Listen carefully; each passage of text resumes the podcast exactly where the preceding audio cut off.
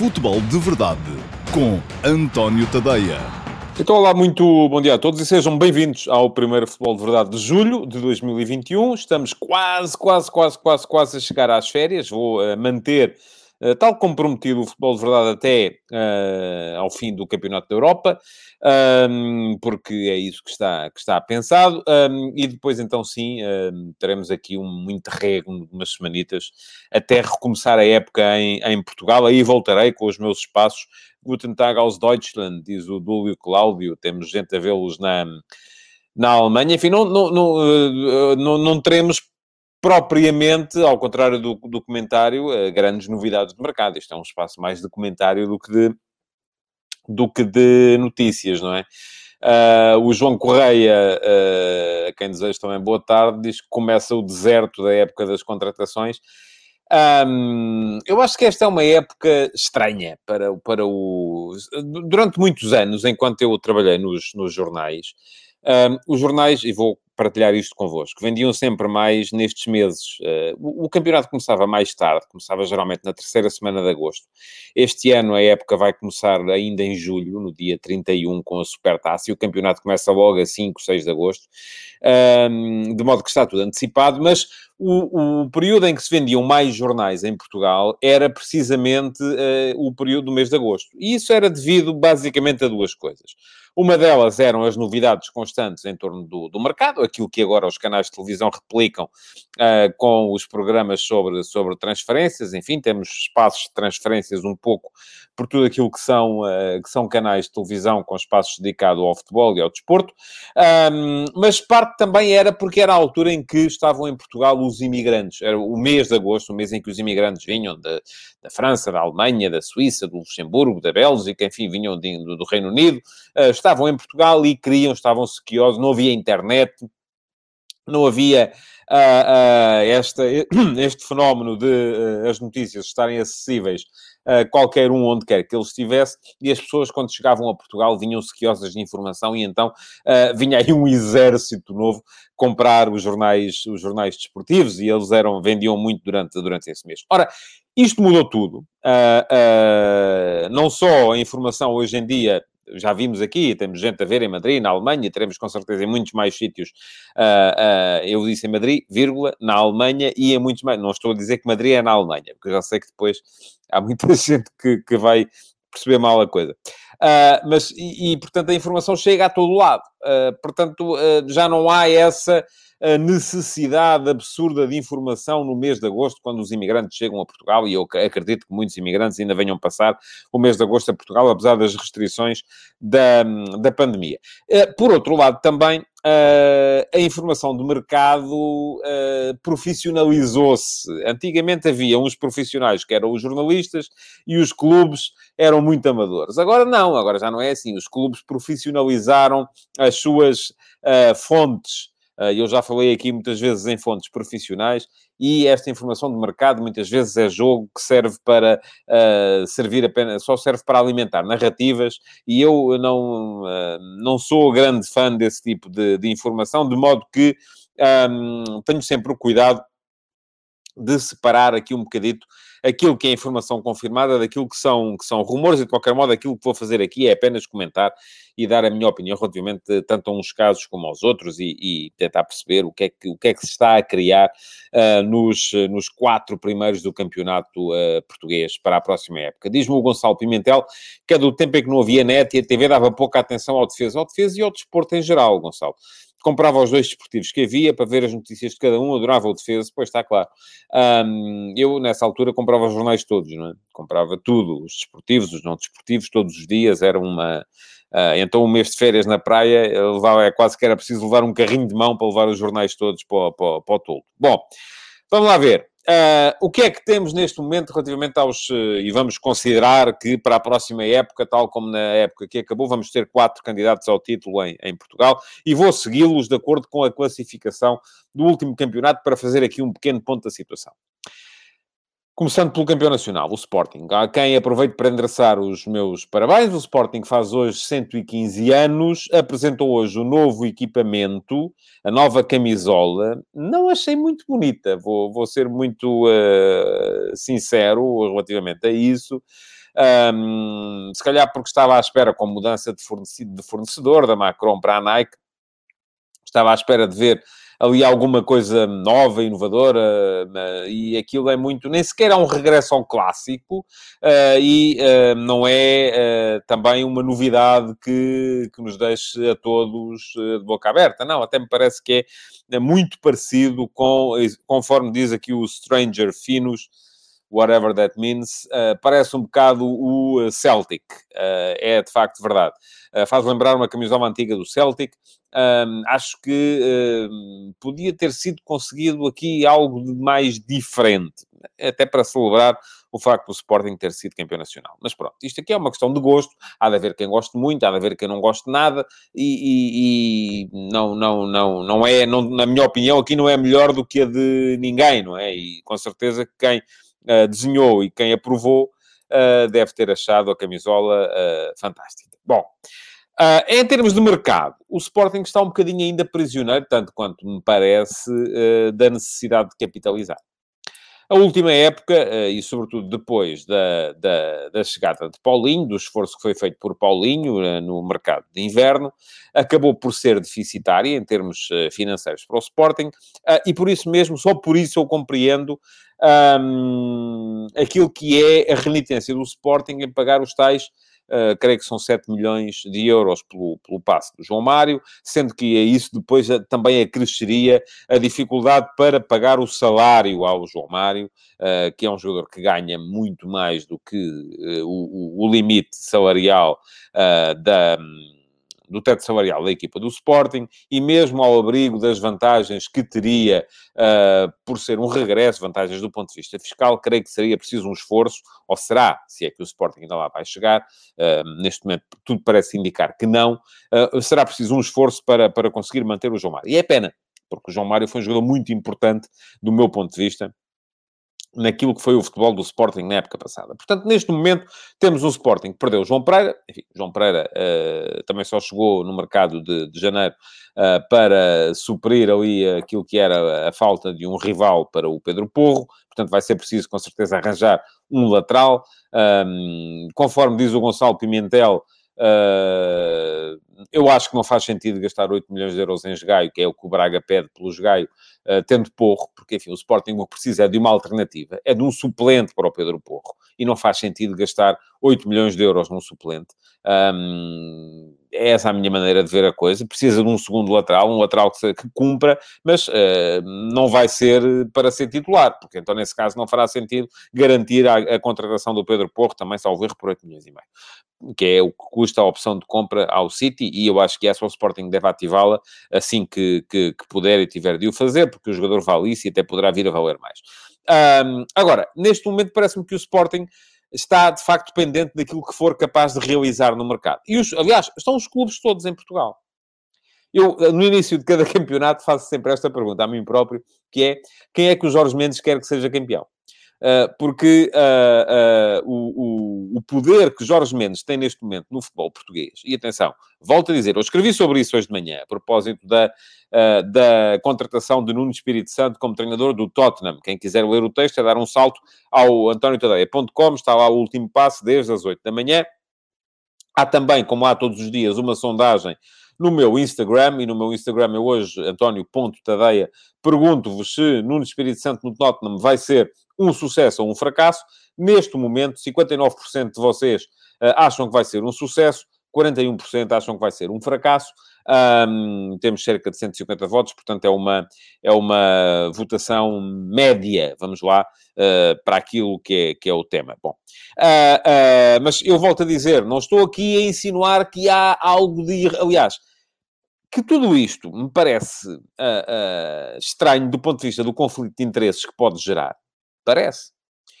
Todos os clubes portugueses, neste momento, Sporting, Benfica, Porto e Sporting Clube Braga, os quatro candidatos ao título em Portugal, estão dependentes daquilo que Jorge Mendes for capaz de fazer em termos de vendas para o exterior. Todos. Aqui não há ninguém que possa sair fora. São todos. O Sporting está à espera de conseguir vender, uh, seja o Mateus Nunes, seja o Nuno Mendes, seja quem for, para capitalizar. O Benfica uh, precisa também, com certeza, de vender uh, para conseguir reverter um bocadinho do cenário de, de, de, de, prejuízo da época passada. O Futebol Clube Porto, como não conseguiu vender o Vitinha, está ainda neste momento dependente também de, e, e, houve esforços, conforme se viu, com aquele barbicacho todo à volta da nomeação de Gennaro Gattuso para, para a Fiorentina, com Sérgio Oliveira e Corona, que Jorge Mendes estava a tentar colocar lá. Uh, um, o Sporting Clube Braga tem feito negócio também sempre um bocadinho à conta das vendas que, que Jorge Mendes consegue fazer para o exterior e de alguns jogadores que vai recuperar. Portanto, todos eles estão dependentes. E isto, do meu ponto de vista, quando há um agente que está na posição não estou aqui a dizer que isto é ilegal. Não é ilegal. Aliás, já respondi a algumas pessoas que comentaram uh, o, o, meu texto hoje de manhã, a dizer que é uma vergonha, o carrossel, isto era tudo preso, tudo enfim. Não, mas não, não há aqui nenhuma ilegalidade. Uh, agora, aqui o, o, José Leal, braguista, eu sei, uh, diz-me que o Braga, o Braga está sempre à espera de vender, oh José. Estava a dizer o José Leal que o Braga não está à espera de vender, até já fechou as compras. O Braga está sempre, todos os anos, à espera de vender. Este ano não vai ser diferente. Uh, se vier um bom negócio, o Braga vende. Aliás, o Gaio só sairá. Agora, o Braga, neste momento, pode estar numa posição favorável, quer dizer assim, só vendemos a partir de X. Foi o que fizeram, por exemplo, com o Paulinho para o Sporting mas acabaram por vender. Ou não? E também não estavam à espera de vender, mas venderam. Pronto, é aí que eu estou a querer chegar. Eu estou a dizer isto, nada disto é ilegal, e foi isso que eu uh, já me esforcei por explicar.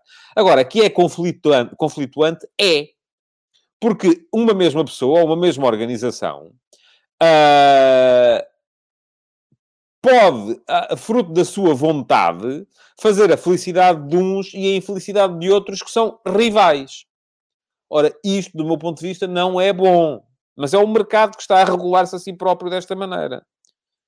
Do meu ponto de vista, ter o, o, o formato que o mercado neste momento uh, uh, encerra não é bom para o futebol, porque o mesmo agente, seja o Jorge Mendes, seja quem for, representa jogadores, representa treinadores e ainda por cima tem parcerias uh, fortíssimas com clubes e que no caso da Gestifoot, enfim, a, a é parceira da Fosun, que é dona do, do, do, do uh, Wolverhampton, uh, há relações muito próximas com o Idan Offer, um dos donos do Atlético de Madrid, que por sua vez é dono do Clube Famalicão, uh, o, o, o, há relações próximas com Peter Lin, dono do Valência, portanto, tudo isto acaba por gerar aqui interesses que deviam estar, deviam ser contrários, quando há uma negociação, de um lado está o jogador, do outro lado está o clube. Se ambos são representados pelo mesmo agente, já se vê que isto não tem tudo para correr mal. Portanto, neste momento, eu estava a dizer, a esse propósito, volto a dizer, não tenho uh, indicação de que nada disto seja, de facto, ilegal, uh, mas que não é uh, muito normal, do meu ponto de vista, não é. De facto. Agora, é uma questão, mais uma vez, é como a camisola do Sporting. Há quem gosta, há quem não goste. Pronto. E eh, eu não acho muita piada. Vamos voltar ao mercado. Portanto, o Sporting, aparentemente, dependente ainda de vender. Um, o mercado não está, não está fantástico para, para conseguir colocar Nuno Mendes, seja Nuno Mendes, seja Palhinha, seja uh, Mateus Nunes, seja quem for, pelos valores que se fala. E Uh, a questão é que, uh, o que é que até que ponto é que o Sporting está desesperado para precisar de vender, depois do investimento que fez em Paulinho. E aqui, acho que era o Manuel Correia, dizia-me que o Sporting precisa de um matador. Então o Sporting gastou uh, ah, 13 milhões de euros num ponta de lança há seis meses e agora ainda precisa de ir buscar outro? Não, não pode, não é para isso fica com o Esporar. Ou então, se conseguir vender o Esporar, pode eventualmente... e o Esporar nem sequer está na pré-época, e foi um jogador pelo qual o clube deu há ano e meio ou dois anos, uh, eh, 7 milhões e tal de euros, 8 milhões de euros. Portanto, um, é preciso também rentabilizar aqueles que lá estão. Agora, tudo isto vai depender muito daquilo que for o desespero do Sporting do ponto de vista financeiro. Porque, e eu já o disse aqui, uh, uh, uma vez, que se houve uma das coisas boas que, por exemplo, Bruno de Carvalho trouxe para o Sporting, foi uh, a capacidade para não ceder e não vender uh, em saldos. Com Bruno de Carvalho, de facto, ele comprou muito lixo, muito entulho, mas os jogadores que vendeu Vendeu-os pelo valor que ele achava que devia vender. E se não chegava a esse valor, o jogador não saía. Estará o Sporting neste momento em condições de fazer isso? Ou acaba por uh, ir, acaba por, uh, de certa forma, como não pode vender o Nuno Mendes pelos 60 milhões, acaba por ir vender jogadores que lhe fazem falta por valores, em vez de vender um, vende três ou quatro. E depois o dinheiro que vai buscar nesses três ou quatro, como acaba por vender três ou quatro titulares, ou jogadores daquele núcleo de 15, 16 jogadores que jogam mais, acaba por ter que ir comprar mais 3 ou 4. E depois acaba por gastar parte do dinheiro que já... Enfim, isto só serve os interesses de quem trabalha no mercado, de facto. Já disse isto aqui também. Bom, neste momento, parece que o negócio vinagre está pendente da saída do Nuno Mendes. E se não sair Nuno Mendes, acho que não faz sentido investir em vinagre, de facto. Eh, porque já lá estavam, continuam lá os jogadores da lateral esquerda do ano passado. Faz falta um lateral direito, mas eu acho que não faz sentido gastar 8 milhões num jogador para ser suplente do, do Pedro Porro. Ou então, nesse caso, não fará sentido gastar 8 milhões e meio no Pedro Porro. E se é para ir buscar o Tiago Jogai para ser titular e o Porro suplente, então é mandar o Pedro Porro de volta para o, para o Manchester City. Mas eu acho que o Pedro Porro, no último campeonato, mostrou que é superior ao Tiago Jogai, ao, ao, perdão, ao Ricardo Jogai. O Tiago Jogai é o irmão, vai para Braga. Um, depois, outra questão é o Garte, não é? Faz sentido o Sporting vender uh, Mateus Nunes por uh, ah, 18 milhões para depois ir, que parece que se fala nisso, embora a proposta ainda não tenha aparecido, e agora, só ontem é que foi confirmado Rafa Benítez como treinador do Everton, portanto, uh, um, não, não, não me parece que pudesse ter sido feito o negócio antes, será que vai ser feito agora? Enfim, vamos ver. Uh, e se fizer o negócio, será pelos tais 18 milhões? E, havendo 18 milhões um, pelo Mateus Nunes, faz sentido o clube ir gastar uh, 6 ou 7 milhões por metade do passe do Ugarte, portanto que ficaria quase ao mesmo valor, uh, 6 ou, se forem 7 milhões por metade do passe, enfim, são uh, 14 milhões ao todo, um, pelo passe completo, fica quase pelo valor do Mateus Nunes. Enfim, estamos aqui, uh, é, é baralhar e dar para ficar outra vez com as cartas na mão. Um central para Alvalade, fala ao Carlos Guiste. Uh, bom, parece que vem aí o Marçá, não é? Uh, o tal miúdo de 19 anos, eu não vou ao ponto de dizer que conheço o jogador, nunca vi jogar. Ele fez, na época passada, sete jogos pelo Barcelona B uh, na segunda divisão B espanhola, portanto, terceiro escalão do futebol espanhol. Aparentemente é um jogador para crescer na equipa B do Sporting, mas eu acredito que se o Sporting o contratar, é um internacional jovem por Espanha, é porque uh, Ruben Amorim já viu e está convencido que, uh, que ele pode vir a ser uma solução um, a breve prazo. Eu acho que o Sporting com, um, com Neto, que, que está com Coates, que há de chegar quando vier da Copa América, uh, com uh, o, o Fedal, uh, com o Gonçalo Inácio, com o Eduardo Quaresma, eventualmente com a incorporação de Marçá e com a possibilidade de Mateus Reis fazer também central pela esquerda, enfim, tem a mesma charneira central que tinha na época passada. Não me parece que precise de mais quantidade. A vir alguém será claramente para ser titular de caras e uh, uh, impor-se como titular na equipa, na equipa principal. Portanto, eu acho que o Sporting tem tudo a ganhar em mexer o mínimo possível, de facto. Um, já perdeu o João Mário, o João Mário vai precisar de um, de um substituto, que pode ser Daniel Bragança, pode encontrar aqui espaço para crescer, mas enfim, o clube vai ter mais jogos, mais compromissos e, portanto, não fica fácil uh, uh, responder a tudo com uh, um plantel reduzido relativamente à época passada. Agora, acho que o Sporting está ainda aparentemente à espera de conseguir uh, vender e de conseguir vender nem que seja os sedentários, não é? Porque, enfim, há Rosier, que fez um bom campeonato e foi campeão na Turquia, há Sporar, que Ruben Amorim não conta com ele, uh, são jogadores que podem valer alguns milhões, uh, não são negócios para 10, 15, 20 milhões, mas, enfim, são jogadores que podem valer uh, 6, 7, 8 milhões, enfim, e o Benfica ainda agora provou isso mesmo, aparentemente, ou há de provar, se conseguir, de facto, vender o Nuno Tavares por esse, por esse valor para o, para o Arsenal. Bom, seguindo em frente, Flóculo Porto. Primeiro, o capítulo das baixas. O Porto perdeu Marega e perdeu Marega a custo zero. Um, Marega saiu para, para, para as Arábias. Um, está a tentar ainda, ao que parece, ficar com Gruites, que esteve aí emprestado pelo Liverpool, aí que é um jogador que pode ser importante, uh, porque assegura ali algum equilíbrio do ponto de vista defensivo na zona do meio campo. Sobretudo, e atenção, o Porto é preciso não esquecer, também precisa de vender. O Porto estava a contar com os 20 milhões do Wolverhampton uh, por Vitinha. E aí está, mais uma vez, é a tal uh, questão um, dos clubes portugueses precisarem que uh, o mega agente Jorge Mendes lhes faça negócios para fora. Porque aqui, volto a dizer, ninguém se pode colocar fora do, do, do, do, do, do comboio neste momento. Ninguém pode colocar-se fora do comboio. Uh, não, o Vitinha acaba por não ficar no Wolverhampton, e eu gostava de perceber a razão. Uh, enfim, acho que ele não vale os 20 milhões, mas mais, ainda não vale. Pode vir a valer até muito mais do que isso. Mas, enfim, eu sou daqueles que acham que os jogadores têm que provar antes de serem vendidos. Só em nome do potencial, não. E o Vitinha, de facto, por muita qualidade que se lhe reconheça, uh, e eu reconheço-lhe, e foi um extraordinário membro da equipa portuguesa no Europeu de Sub-21, mas ainda não se impôs em nenhum clube ao longo de uma época. Nunca aconteceu. Uh, e, portanto, 20 milhões, enfim, seria um bocadinho menos empolado do que os 40 que o Wolverhampton pagou pelo Fábio Silva há um ano. Mas, ainda assim, parece-me que era um negócio empolado. Mas é preciso não esquecer, o Porto precisa de vender também, não é?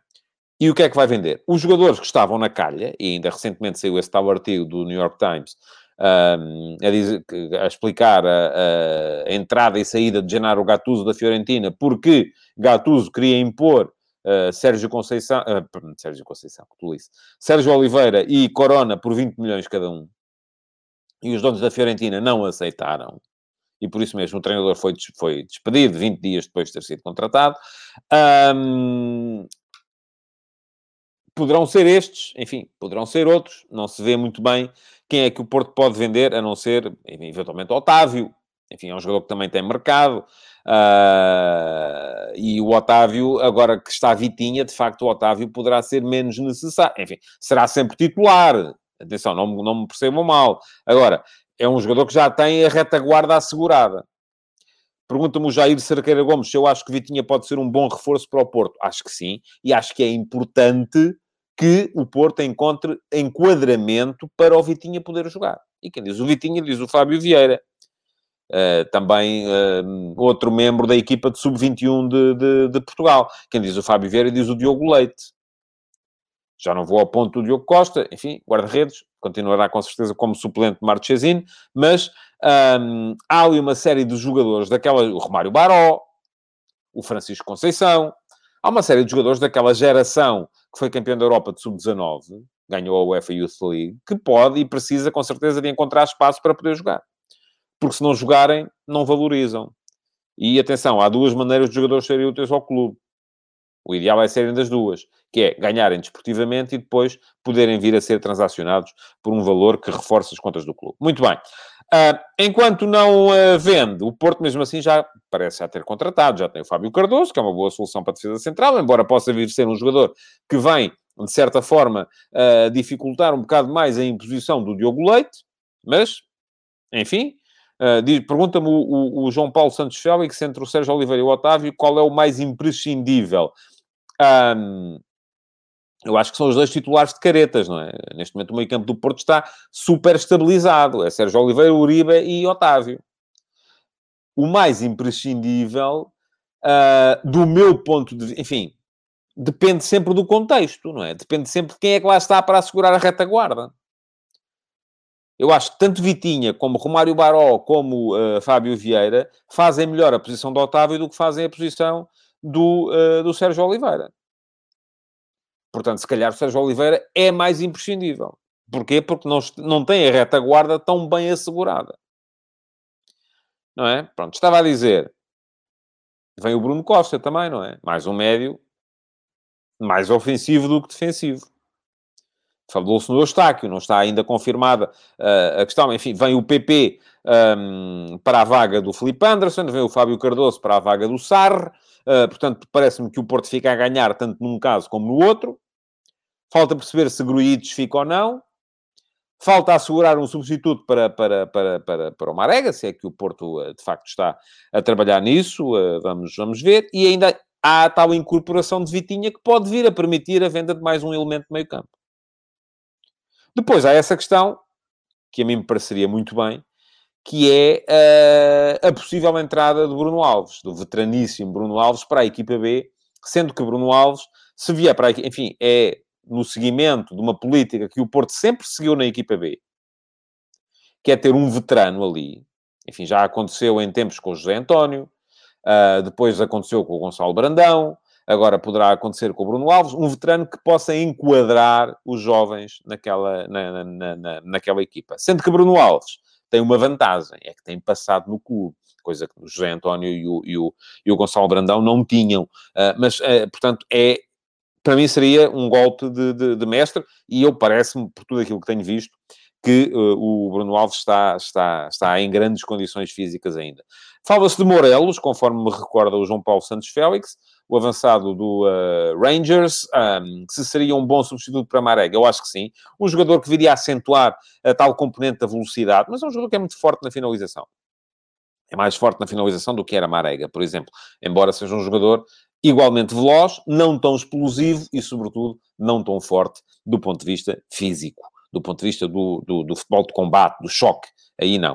Uh, mas, enfim, vamos ver também como é que progride uh, o, o, o, Evan Nilsson, uh, vamos ver como é que progride o Tony Martinez. Portanto, são jogadores que têm ainda margem de, de progressão na, dentro da equipa. Bom, o Tiago Reis acha que a melhor contratação do Porto esta época foi a renovação do Sérgio Conceição e eu acho que foi uma excelente notícia para o Porto, tal como disse aqui na altura. Quanto ao Benfica, enfim, é uma época que se segue a uma época de investimento massivo. Aliás, ainda ontem, Domingos Soares Oliveira reconheceu em entrevista que se o Benfica não chegar à Liga dos Campeões, vai ter que reequacionar a sua política salarial. E é normal que assim seja. Ah, porque dois anos seguidos sem os milhões da Champions é algo que uma equipa que investiu 100 milhões há um ano não pode, de forma nenhuma, aceitar. Um, aparentemente, para já, contratações confirmadas, só mesmo o Gil Dias e o Rodrigo Pinho. Rodrigo Pinho é um jogador que, se tiver Uh, se aparecer em boas condições físicas, e ele teve muitas lesões na última época no Marítimo, pode vir a ser um jogador muito útil, porque é um jogador muito forte do ponto de vista da finalização. Quanto ao Gil Dias, precisa disto. Eu acho que o Gil Dias precisa mais do Benfica do que o Benfica do Gil Dias neste momento. E vai ser o, o, o senhor Sopas para ele. Eu recordo que o Gil Dias, desde que em 2014, 15 seguiu para o Mónaco, uh, para o Mónaco B na altura, saiu do Braga B para o Mónaco B, um, tem feito quase sempre dois clubes por ano. Em 15, 16, Mónaco B e empréstimo ao Varzim. 16, 17, uma boa época no Rio Ave. 17, 18, Mónaco e uma época ainda assim muito razoável na, na, na Fiorentina, em Itália. 18, 19, Nottingham Forest, Olympiacos. Mas passando sempre pelos intervalos da chuva. 19, 20, Mónaco e Granada, também sem se mostrar. Na época passada, Famalicão melhorou na ponta final da época. Uh, mas não justificou, do meu ponto de vista, a aposta que o Benfica vai fazer nele. Agora, resta perceber se, um, se Jorge Jesus consegue uh, fazer dele uh, o jogador que ele já chegou a prometer em algumas, em algumas circunstâncias. O Ricardo Silva diz-me que o jackpot poderá ser o Seferovic. Um, não acho fácil sou-lhe muito franco, não acho fácil que se... Não é por causa... Oh, vamos lá ver. Um campeonato da Europa não permite que um jogador de repente passe a valer o triplo. Os scouts hoje em dia não vão ver só os campeonatos da Europa, vão ver toda a época. E a época de Seferovic, apesar dos gols que marcou, não foi extraordinária. Não é um jogador que, a não ser que seja, mais uma vez, na tal lógica de uh, haver um empresário que representa os dois lados e que facilita ali e tal, não me parece que o Benfica uh, possa fazer assim tanto dinheiro uh, por Seferovic. Aliás, não, não, não creio que isso seja, seja possível. Quanto ao capítulo das entradas, enfim, parece-me pode ser boa Uh, bom o negócio que o Benfica está prestes a fazer com o Arsenal por Nuno Tavares. É um jogador que tem um espaço tapado no, no, no, no clube pelo, pelo, pelo Grimaldo. Uh, tem algumas limitações. Uh, pode crescer, eventualmente. Sim, não, não parece-me que sim. Tem margem de progressão, mas 8 milhões mais 2 por objetivos, para um jogador que era suplente, parece-me sempre um excelente negócio. No capítulo das entradas, fala-se então de Radonich, Uh, o Sérvio que, que o Marseille emprestou ao Hertha de Berlim na segunda metade da época passada.